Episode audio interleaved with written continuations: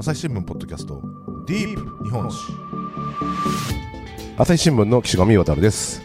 えー、ディープ日本シリーズ、えー今年はですねあの徳川家康、えー注目の年ということで、えー今年の1月1日に、えー徳川宗家の第19代当主になられました徳川家広さんにお話をお伺いしているシリーズをですね、まあ、8月9月と、えー多く配信してまいりました。その番外編みたいな形で今回はですね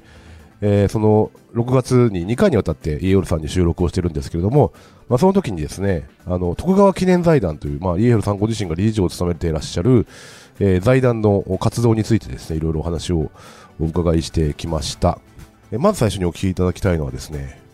あの、まあ、新しいことをどんどんやられて家広さんやられてるんですけれども、まあ、その中で、えー最新の動きとしてですねあの江戸時代をですね、えー疑似体験できるえーメタバースの開発に携わってらっしゃるということで、えーその趣旨ですとかですね、まあ、どういったあことが体感できる体験できるのかとかっていうことをですね、えー聞いてまいりましたので、えーまだそちらからお聞きいただきたいなと思います。江戸バースの話、ああ、はい。もうちょっと詳しく聞きたいはい。あのーこれはですね、あの、詳しくも何も、あの、私はメタバースとかよくわからないで、あの、言っているのですが、あのーっていうのはメタバースに関しては、技術的にこれが可能になってきたというだけで、すごく成功している事例ってまだないんですね。はい。で、えー、で、あのですね、あの、でも、江戸、江戸のま、え NFT とか、うん。あの、一生懸命やってるう、ん。あの、会社で、うんあの、美術系ですね、神話アートオークションというところで、そこに行った時に、あの、江戸の街をモチーフにした、うん。あの、あるいは江戸の街をそっくり復元する形でのメタバース、なんかやったらどうでしょうかってポロって言ったらう、ん。それものすごく面白いと思うよ、ということになっうて、ん そこから、あの、開発を始めたわけなんですね。はいはい。で、えーまあ、NFT アート、はい。えーの売買、はい。えーですというのが、あの、割とそこにおける活動の中心に。なるであろうと、うんはい、思うのですけれども、はいまあ、あのー一番大事なのは、あのー江戸の町を、うんあのーなんか巨大な模型を作って、どん、時代劇ってたくさん作られたけれども、うん江戸の町をですね、上から見ましたとかっていうアングルは一度もないんですよ。はいはいはいはい。ええはい。おいつも、この、なんか、う裏長屋のところ行くとか、はい。あの、お城の塀の前を歩くとか、あの、姫路城の天守閣が見えるとか、はいそういう、そう、そう、あとは長屋の中、はいあの、なんかお城の広間の中とかだけなんですけど、江戸の街を全体として見るということが、あの、日本人以外にない、うん。えーので、これは、あの、できたら楽しいなと。これは CG というものができた時から私はずっと考えておりました。はいはいはい。結構あれですか？はいあのうん、幅広い範囲で。はい。どこからどこまでの、今の、今の東京で言うと、はい。どこからどこまでの範囲ぐらいなんですあの、今の東京で言うと、えーだから渋谷とか練馬は入らないですよね。かはいはいはい。はい。ただ、あのー江戸の町自体は、あの、どんどんどんどん広がっていきました。そうですよね。はい。え、だから、あのー向こう島とかですね。築地とかね、はいはい。えーそういう地名が、ね。そうです、そうです。はい。あの、とか、まあ、あの、向こうの島も江戸になりましたよとか、はえー地面を築いて築地がになりましたよとかいうのがあるので、あのーえ、私の頭の中では、まだこういう言い方してないんです。江戸 OS、オペレーションシステムというはいことで、あのーもうミドルアースにはい三河武士団がやってきて、うんはい。で、あのーなんか、ゴブリンとか、ゴブリンというか、オーク鬼とかを倒しながら、あどんどん江戸の町を作っていきましたみたいな、うんあの、イメージで、これ、あの、ゲームメイク、ゲゲームメーカーの人たちが関わってますので、はいはいはい。あの、江戸の町というのは、あの、仕組みがあって、で無限に拡大していけるんですね。うんうん。でそういうものを考えていますと。ただ、原型になるのは、あのーまあ、そうですね、えー田沼時代ぐらいなんはいでしょう。か。でもこれが土地はいくらでも広がりますよとか、、あのーいうような空間設定になっていますと。うんえーそして、その中で、うんあのー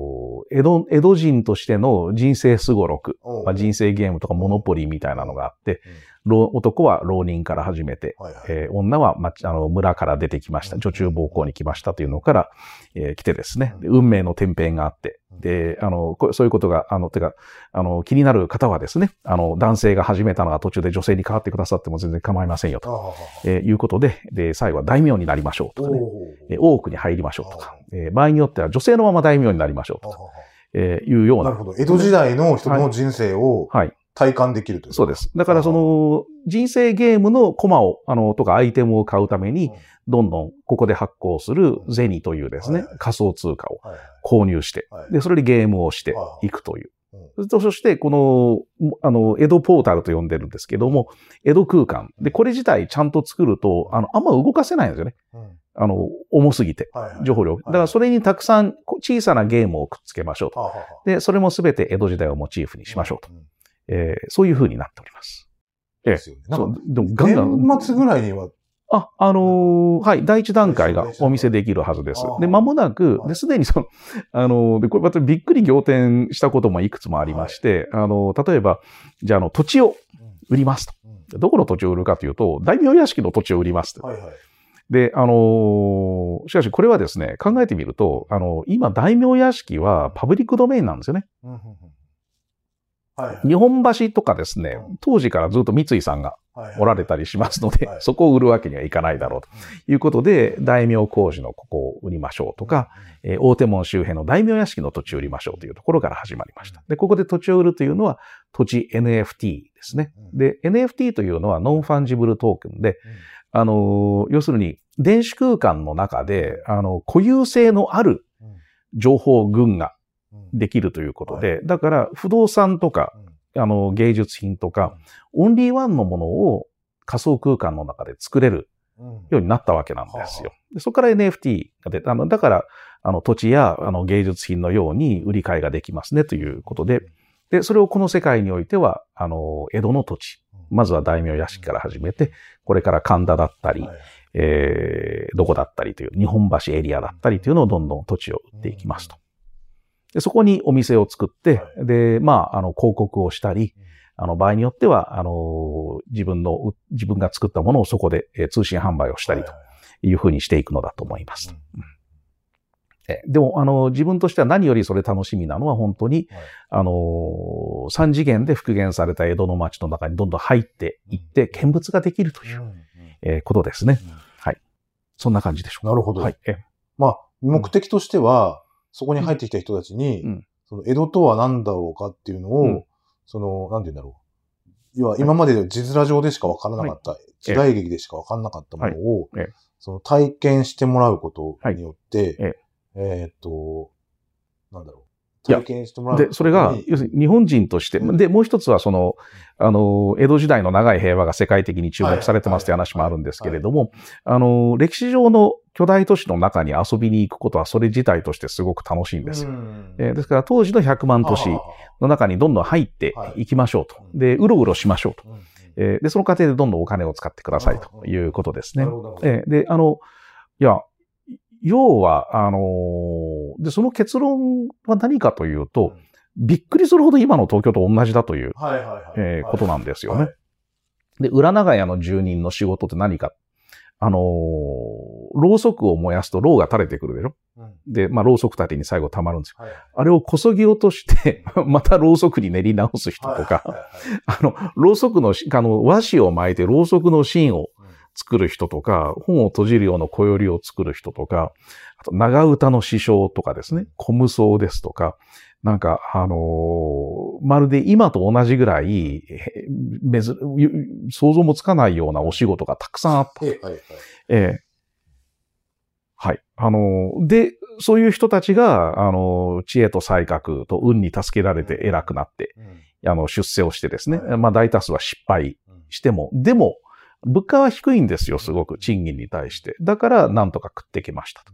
で、えーとな、ご近所付き合いがあり、そしてみんな芝居を見に行くんですね。はい。であの、全く変わらないわけです。うんえーなんだみんなこう、さもしい夢を見ながらですね、えー毎日をなんとなく平和に過ごしていて、そしてこう欲望を発散させ、妄想を爆発させるという。まあ、あの、今の私たちの都市生活すべてそこにあったので、はいそれを今からすると、あの、お芝居のコスチュームでしかないものにみんなアバターを包んでですね、はいえー満あの延満喫してくださいと。うんそういうことでございます。はい。。うん。結構、開発費用としては結構出してるんですあ私は全然、もう監修だけです。かああ、そうなんですか。はい。あ、その、今おっしゃった、その、うん。開始企業が、はい、そうですね。その、そう、出資者を募り、そして、そうですね。。で、あの、非常に有名な、はいあの、CG と、あの、ゲーム開発の会社と組んで今やっておりますと。うんいや、あの、だから、あの、もう、全然こっちが考えるのと違う、はいはいえーことを、あの、言ってくるので、それを、それらしく、江戸っぽく見せるために、ここは違いますということを私は言っていくわけですね。はいはいはいはい。あ、じゃあそこの会社のうん。企業、企業、要は事業として成り立たせるねそうですそうですはいはいはい。あの、いや、江戸バースたくさん出てますから、あ、そうなんですね。そうなのです。ではは江戸バースインサイダーで、ははあの、ポッドキャストかな？はいはい。をやっております。ああれ YouTube で YouTube でやってるのかな？声だけで。マンスリーインサイダーというのはなんか私が、あの、私も毎回、毎月ですね、はい出ておりますよ。はいえ、そうなんです。そうなのです。あの、そう、私が、せせつあの私はアナログ人間なので、はいはい。あの、説明できることは非常に限られているんですけれども、あの、で、まあ、一番重要なのは、あの、メタバースがこれまで、あの、いくつか発表されてるんですけれども、あの、なんか魅力ないんですよね。うん。あの、で、ここは、あの、美術、ビジュアルコンセプトがめちゃくちゃ魅力的なんですよ。はいはいで、しかも情報量膨大にあるんですよ、これええで、しかも、その、江戸文化の奥行きというのが、また、ものすごくあるんですよね。はい、結構。だからちゃんと、だからそのうん、田沼時代だったら、ええ結構絵図とかは、そうです、そうです。たくさんええそうです。まあ、あの、絵図に関して言うと、あの、こちらでやりたいこととの兼ね合いで、決まってくるので、正確に田沼時代を再現するということではないんですけれど、はい。一番楽しい時代として田沼時代と言ってるだけです。で、とにかくですね、あとその、火事でしょっちゅう風景が変わりますと。えー土地はどんどん埋め立てていくので、自然的な景観も変わっていきますと。はい。えーいうことでは、い。だから、あのー江戸の町がこうですっていうよりも、えあのー江戸の町の OS があったと考えている方が分かりやすくて、で、まあ、その OS を私が説明すると割と説得力がありますね、という感じです。はい。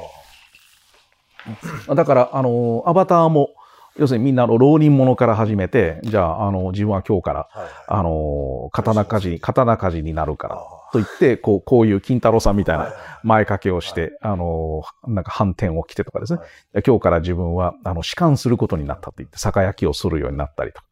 あの、そういったルールがあって、で、あの、どんどん人間の置かれた位置を変えていけるということも魅力的かとい。うふうに思っております。はい。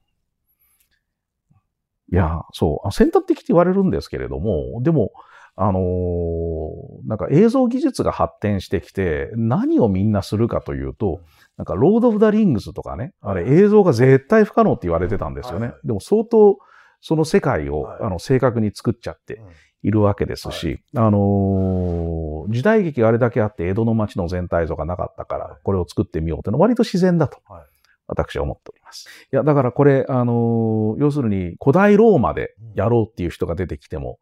いいですし、うん。あのー古代、あの、まあ、中世のベネツィアとか、はい。小さいですけどね、はい。いや、あの、やってくれたらいいなとは思いますと。とりあえず私たちがやってるのは江戸の街。で、まあ10年ぐらい経ってうまく回ってたらば、まさにその古代ローマだったり、あの、唐の長安だったりをね、えー復元するとかできてもいいのかというふうに思います。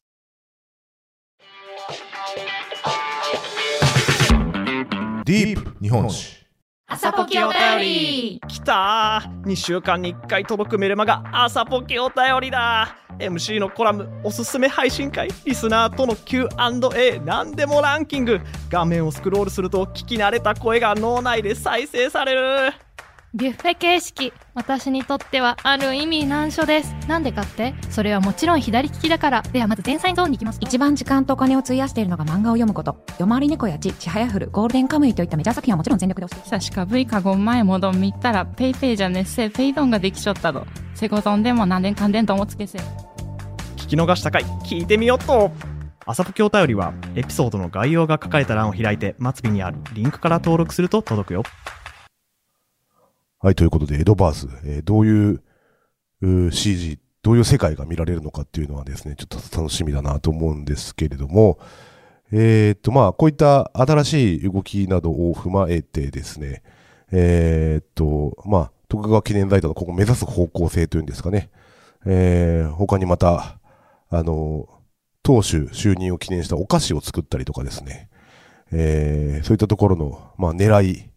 えー、あるいはこの令和の2023年のね、時代に、えー、徳川家の遺訓というのが、まあ、どういうふうに生きていくのか、あどういう意義があるのかというところもひっくるめて、えー、後半お聞きいただきたいなと思います。とか言いながらですね、はい、あの今タクシーに乗ってるんですけど、今どちらに向かってる？あ、あの、はい、浅間神社でございまして、はい、あの素晴らしいお社です。はい。あの、静岡に来られたらば、あの、駅から近いですし、はいはい、ぜひ一度訪れていただきたいのですが、はい、えー、ここにですね、はい、あの、静岡市の大河ドラマ館があります。はいはい。はいはい、で、あの、まあ、私は浜松では大河ドラマ館の名誉館長という職を、あの仰せ使ってるんですが、はい、えー、こちらでは全く関係ないあ、全く関係ないんです。かしかし、あのここの売店にですね、はい、えー、私が、えー、徳川家の後を継いだことを記念して発売されたお菓子をおええ、売って置いていただいてるんですよ。はい。お作りになられたんですね、それえー、いや、私が作ったっていうと、なんか、あの、お腹壊しそうだから。はいはい。はい。私がプロデュース。お、プロデュース。お、素晴らしい。はい、こちらですか？そうです、そうです。風の花という名前で、栗を練り込んだ、白あんふわふわのカステラ。あ、美味しそうですね、確かに。贅沢な味わい。このお菓子作ったのは、その記念だけですか？そのいや、あのこの後定着してくれればと思うのですが、あ、はいはいはい、あの2015年、家康公の、はい、えー、400回ということでですね、はいうん、あので2016年にあのいいろいろ思考、いろいろとですね、はい、あの道をさあのいろいろトライした結果として、広島県立美術館と、えー、新潟市のあの美術館とで、はあの家康公のの400回忌記念の展覧会を、徳川記念財団主催で行ったわけでございますが、えー、その時に協力してくださった、うん、あの、もみじまんじゅうで有名な錦堂さんですね。はい。その時も特注のお菓子を作ってくださいまして、で、今回もその家督継承に合わせて何かと。はい。風の花というのは、はい、あの吉宗将軍が中国から取り寄せた、はあ、えー、中華皇帝たちのめでたですね、うん、あの風の木という、うん、はい、そこから来ております。で、今では、うん、あの日光東照宮の境内、はい、えー、に一番大きな木が、はい、生えてるんですよね。はい、だその葉っぱをモチーフにいたしまして、はい、でもそれだと何のことかわからないので、外箱にはちゃんと青いのもんが、そういう作りになってます。はい、で今回ですね、はい、あのいや前回、その2年前でやってた時はもう理事、はい、え財団の理事長になられたとき、徳川記念財団理事長になられたというところでですね、そのなんていうんだろう、その辺のその、まあ、今後の戦略みたいなところをですね、そのちょっと今日は、今日せっかくの機会、そういう大まん、えーと、お菓子の話も含めてなんですが、はい、あのお聞きできたら、純粋にお聞きできたらなと思ってまして、で、あれ半収入は財団の方に入るんですか、えー、そうです、うん、売り上げは、そうです、はいはい、はい、で、まあ、売り上げの一部がですね、当然ながら、はい、まあ、来来料と申します。はははは、で、えっ、ー、と、まあ、先代の、えっ、ー、と、お父さんの常成さんの時に、はい、えー設立されたと、2003年でしたっけ、あれ。で、はい。で、目的っていうのは、はい、えあの徳川宗家、はい、元の将軍家ですね、はい、に伝わった、えー、文化財の、はい、歴史的資料の、えー、保存研究公開、はいはいはい、代表的なところでいうと、どういう資料があるんですか、うん、あの初花の茶入れというのが一番有名な品ですね。で刀はですね、うん、今で残っているのが3番目に良い来国光というものが残っております。うん、ははは。で他の、あのー、明治の時の、うん、に家宝の半分を久能山東照宮に寄贈してるんですよ。でこれはあのー、駿河えー、駿府藩、静岡藩知事になって、はい、ここに、えー、江戸城から引っ越してきて、まあ、関係が深まって、はい、この先も久能山東照宮が、あのー、まあ、錆びれないように、はい、えー、意義でした。はい、で、えー、その後ですね、はい、あの大正時代には焼き討ちに遭い、うん、えー、戦時中にも空襲に遭いしてですね、うんうん、それでも残ったものが、うんうん、あの2万点ぐらいあります。結構あります、ね、あります。これはあの文書一通一通まで1点と数えているからなんですが、とにかくいろいろあります。はい。えー、でそれらが散逸しないように、うんうん、えー、かといってあの自前で博物館を作る規模ではないんですね。まあ、それともう一つ点数という意味ですか？そうです。点数とそのものの性質からはいはい、例えばあの鎧が何百両もあり刀が何百振りもあれば、はい、あのそれはきっと箱を作った方がいいのですけれども、はいはい、そうではない。うん文書も結構あれですか？文書が、文書が多いのですよ。徳川家でしか持ってないそうです、そうです、そうです。あの、要するに幕府の、幕府と将軍家の記録ですから、ね。あ、そうか、そうか。あ、もう何百何十年。そうなの。ええとある。はい。それは確かに。そうなんです。あの、内閣文庫というところにも行ってますし、はい、おそらく国立公文書館にも行ってるんですけれども、うえうちに残ったものもあり、それはここにしかないものなんですね。ちなみに、その文書で一番古いものでいや、もうよくは見ていないですよ。はい。あの、関ヶ原の時の、うん、あの、軍令状というのがありますけど、これはそっちには入ってないです。これはずっとうちに、あの、保管されてて、はい、財産設立時から入っております。で、はい、ごめんなさいね。で、あ2年前に、はい、その、YouTube も始めましたね、結構な本数になってますね、そうなんです。なんでしょうかね。今何本ぐらいそうですか。100人近く。なるほど。はい。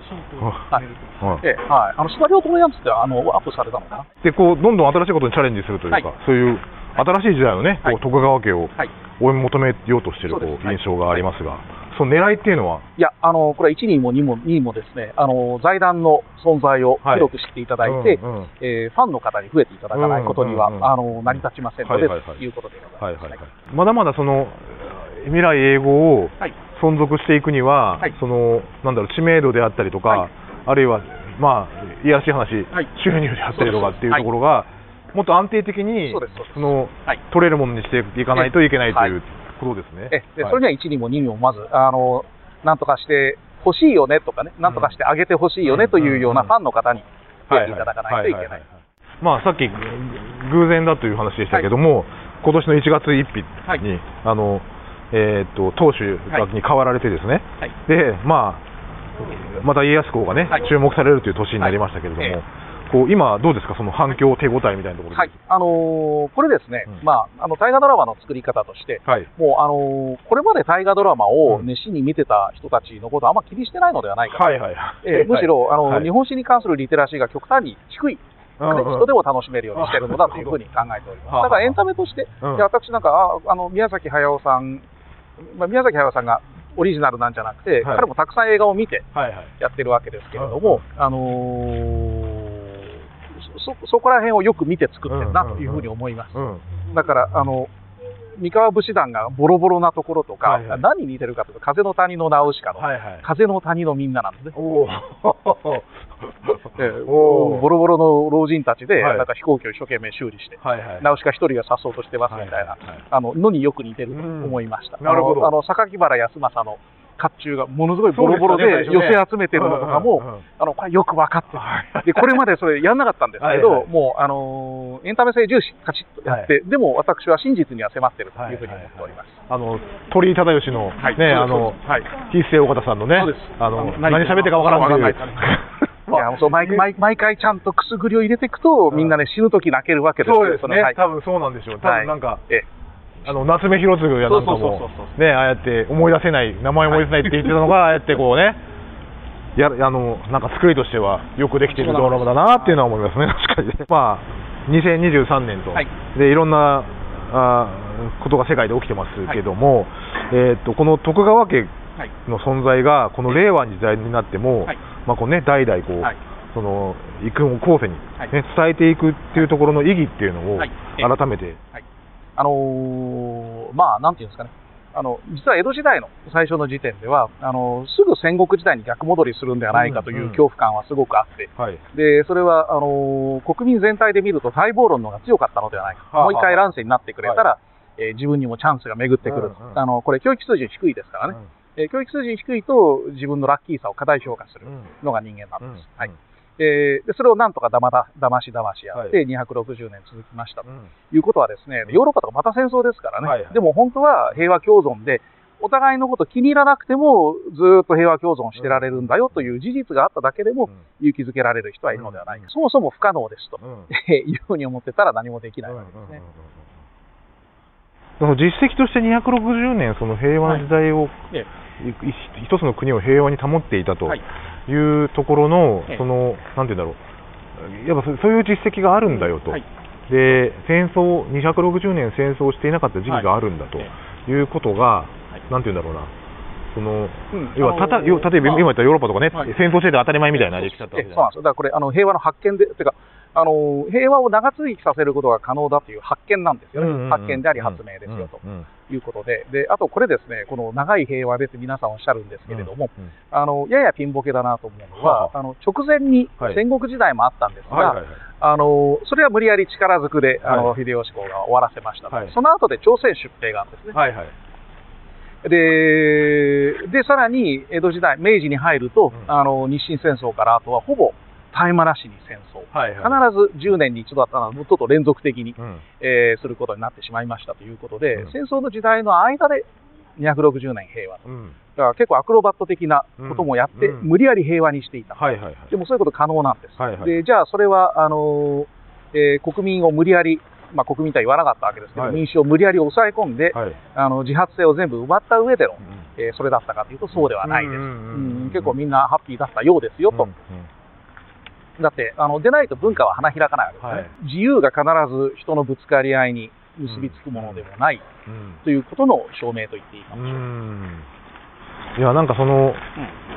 戦国のカリスマなんていう言い方をするとですと、はい、やっぱり、まあ、あの、うん、次々と敵を破っていった人たちばかりが、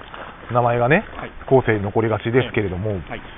あの民に支持された、民衆に支持されたという意味で言うと、その、まあ、今回のドラムの描かれ方もそうなんでしょうけど、うん、あの必ずしもその戦に強い人がそうじゃなくて、それとはなんか別の能力というか、別のかりなんか、はい、人間性というか、なんだろうなっていう意味で言うと、ところのその信長秀吉と家康公のその対比に当てはまってくる部分ってあるのかなと思ってきます、はい。はい、あの北村恵子さんが、あのお市の方がですね、はいはい、力があれば何でもできる、はい、でこれがね、戦国時代の一般的な考え、うん、あの虐げられてる人たちも、うん、自分が力を持ったら100倍返しにしてやると思って歯を食いしばっていたわけですよね。でそれをなんかみんなが仲良くする方向に持っていきましょう、うん、でこれはあのつい最近まで全然人気なかったですよ、はい。本当にあの平成になってだいぶ、あのまあ、戦後派生まれが多数になっていくとともに、やっと日本全体で定着していって、はい、えー、日本史上最大のカリスマはずっと豊臣秀吉だったと思いますし、うん、それはすごくあの正しい見方だと思います、はい、一番低いところから一番高いところまで行ったと、うん、これはすごい人です。うん、でまた、あの日本中に大軍を派遣しているので、うん、あの豊臣の力というのは日本人全員体で感じてるんですよね。で関ヶ原とはですねわざわざ鹿児島から来て負けてくれたりしてるので、なんとも不思議な戦いなのですが、本当の覇者っていうのは秀吉だし、そのそれはずっと長く続いていて、でそれやっと消えつつあるというふうに思ってます。いやなんて言うんだろうその、まあ、あの太閤さんの時代に、まあ、その日本全体を治めるための施策はいろいろ関白として打ってるん。ですけど、まあまあ後取りがいなかったりとかね、まあいろいろ、なんかその辺のそのなんて言うんだろう。後取りがいなくても続く体制作りっていうのができなかったっていうところが、まあ、てかその秀次看板殺しちゃいますからね。後取りいたんですけどね当初は。うんで若すぎる秀頼に背負わせるしかなかったっていう、はい、まあ、あとはその朝鮮出兵の後では豊臣家は破産状態だったんですよ、うん、ただそのはその財政負担を全部豊臣恩子の大名たちが背負い込んでいたというので、それ見えてないんですけれどもね、うん、ですから朝鮮出兵の影響ものすごく後まで残ってますね、うん、今でもあれ全面的に否定はできてないんですよ、はいはい、ね、はあ、はあはあ。いやだからそのいう意味で言うと、はい、あれ豊臣さんの時代が続いていたら、ええ、やっぱ朝鮮出兵は終わらなかったわけじゃないですか。はい、でだから本当の意味での戦がない時代っていうのを作り上げられたかっていうと、え、そうじゃなかったわけです、そうなんですよ。で結局天下統一したと思ったら、あのなんか空前の大戦争、はい、日本初の対外国侵略戦争に行っちゃったわけですよね。うん、でなぜそうしたかということについては明確な答えは今もなくて、うん、あのー、ないです。はい。はい。で、今ちょっとまたその現代の、はい、にその徳川家の教えというところに戻りますけど、はい、そのまあ今ねちょうどウクライナとロシアが戦争していてと、はい、で今、260年平和な時代を築いたっていう実績があったとい。うお話でしたけど、なんていうその今に伝わるべきというか、うん、その徳川さんたちがやっていた施策、考え方であるところの、はい、今の人たちが学ぶべきところってどこなのかな、はい、あそれはですね、あのできる平和しか続かないです。はあ、できる、えー、まあ、要するにリアまあ、リアリズムですね。はいはいはい、はい、だから今のあのロシア、ウクライナに関して言うと、うん、あの両方納得できる線でないと、うん、あの平和は維持できないですよという。あのそれですね、はい、で現状ではあの、ロシアは悪者だから、ロシアの言うことを聞かなくていいみたいな、うんえー、論調が結構目立つので、でね、はい、いや、それはあの絶対無理です。なんでロシアに譲らなあかんねんっていう空気になってますよね。そうなんですよ。だからそこはその、収めるにはね、はい、こう徳川の皆さんに学ぶ時代に学ぶこともね、はい、あるんじゃないかというお話ですよね。はい、っていうようなことを、はいこう令和の時代にこう、はい、広めていくために、はいね、そうです。あの財団を盛り立ててそう財団をそうきちっとやっていかないといけないです。はい、YouTube も増やしてですね、はいえー、いかなくてはいけないのでしょう。はい、お菓子も売ってね。そうです。はい。はい、あのお酒も売ってるので。お酒もはい。はい。これは浜松のみ限定発売でございます。はいはいはい。はい。わかりました。はい。はい。本日はこの辺。はい。ちょっとだいぶ時間をおかして。はい。ありがとうございました。またよろしくお願いします。よろしくお願いいたします。朝日新聞ポッドキャストディープ日本史。はいということで、えー、ディープ日本シリーズ、えー、徳川家広さんのシリーズをですね、えー、今回番外編ということで、えー、いろんなあ戦略徳川記念財団のですね、えー、戦略、えー、今後考えていることなどを、えー、多岐にわたってお伺いしてきました。あの家広さんにね、えー、徳川家康についていろいろお伺いするシリーズはあこれからですね関ヶ原編あるいは大阪の陣編ということで、お話をお伺いすることになっておりますので、えそちらもまた出来上がり次第配信をさせていただきたいなと思っております。えまたあのそのお話をお伺いしたことをベースにですね、えー、っと私があの、えー、施設ながらあ記事を書かせていただきましたあドーナのイエロさんという、えー、連載をですね朝日新聞デジタルの方で、えー、展開をしております。えー、こちらの方もリンクを貼っておきますので、えー、ぜひ立ち寄ってみてください。えーと、ご紹介したあのエドバースだとか、えー、あるいは YouTube の方もですね、関連リンクとして概要欄に貼っておきます。えー、そちらの方もチェックしてみてください。ということで最後までお聴きいただきましてありがとうございます。朝日新聞ポッドキャスト、ディープ日本シリーズですね、えー、これからもですね、知られざるですね、えー、日本史の表舞台、裏舞台、えー、の番組を作っていけたらなというふうに思っております。えー、それもこれも皆さんの力添えがあってこそ続けられるものでございます。えーと、まずは概要欄の方のですね、えお便りフォームですとか、えー、ツイ旧 TwitterX のコミュニティの方でご意見ご感想をお待ちをしております。えまた、あのお手持ちのスマホのポッドキャストアプリでのフォローの方もぜひまだの方はあお願いをできればと思います。はい、ということで、ディープ日本シリーズ、えー、朝日新聞の岸上渡がお送りしました。えー、それではまたお会いしましょう。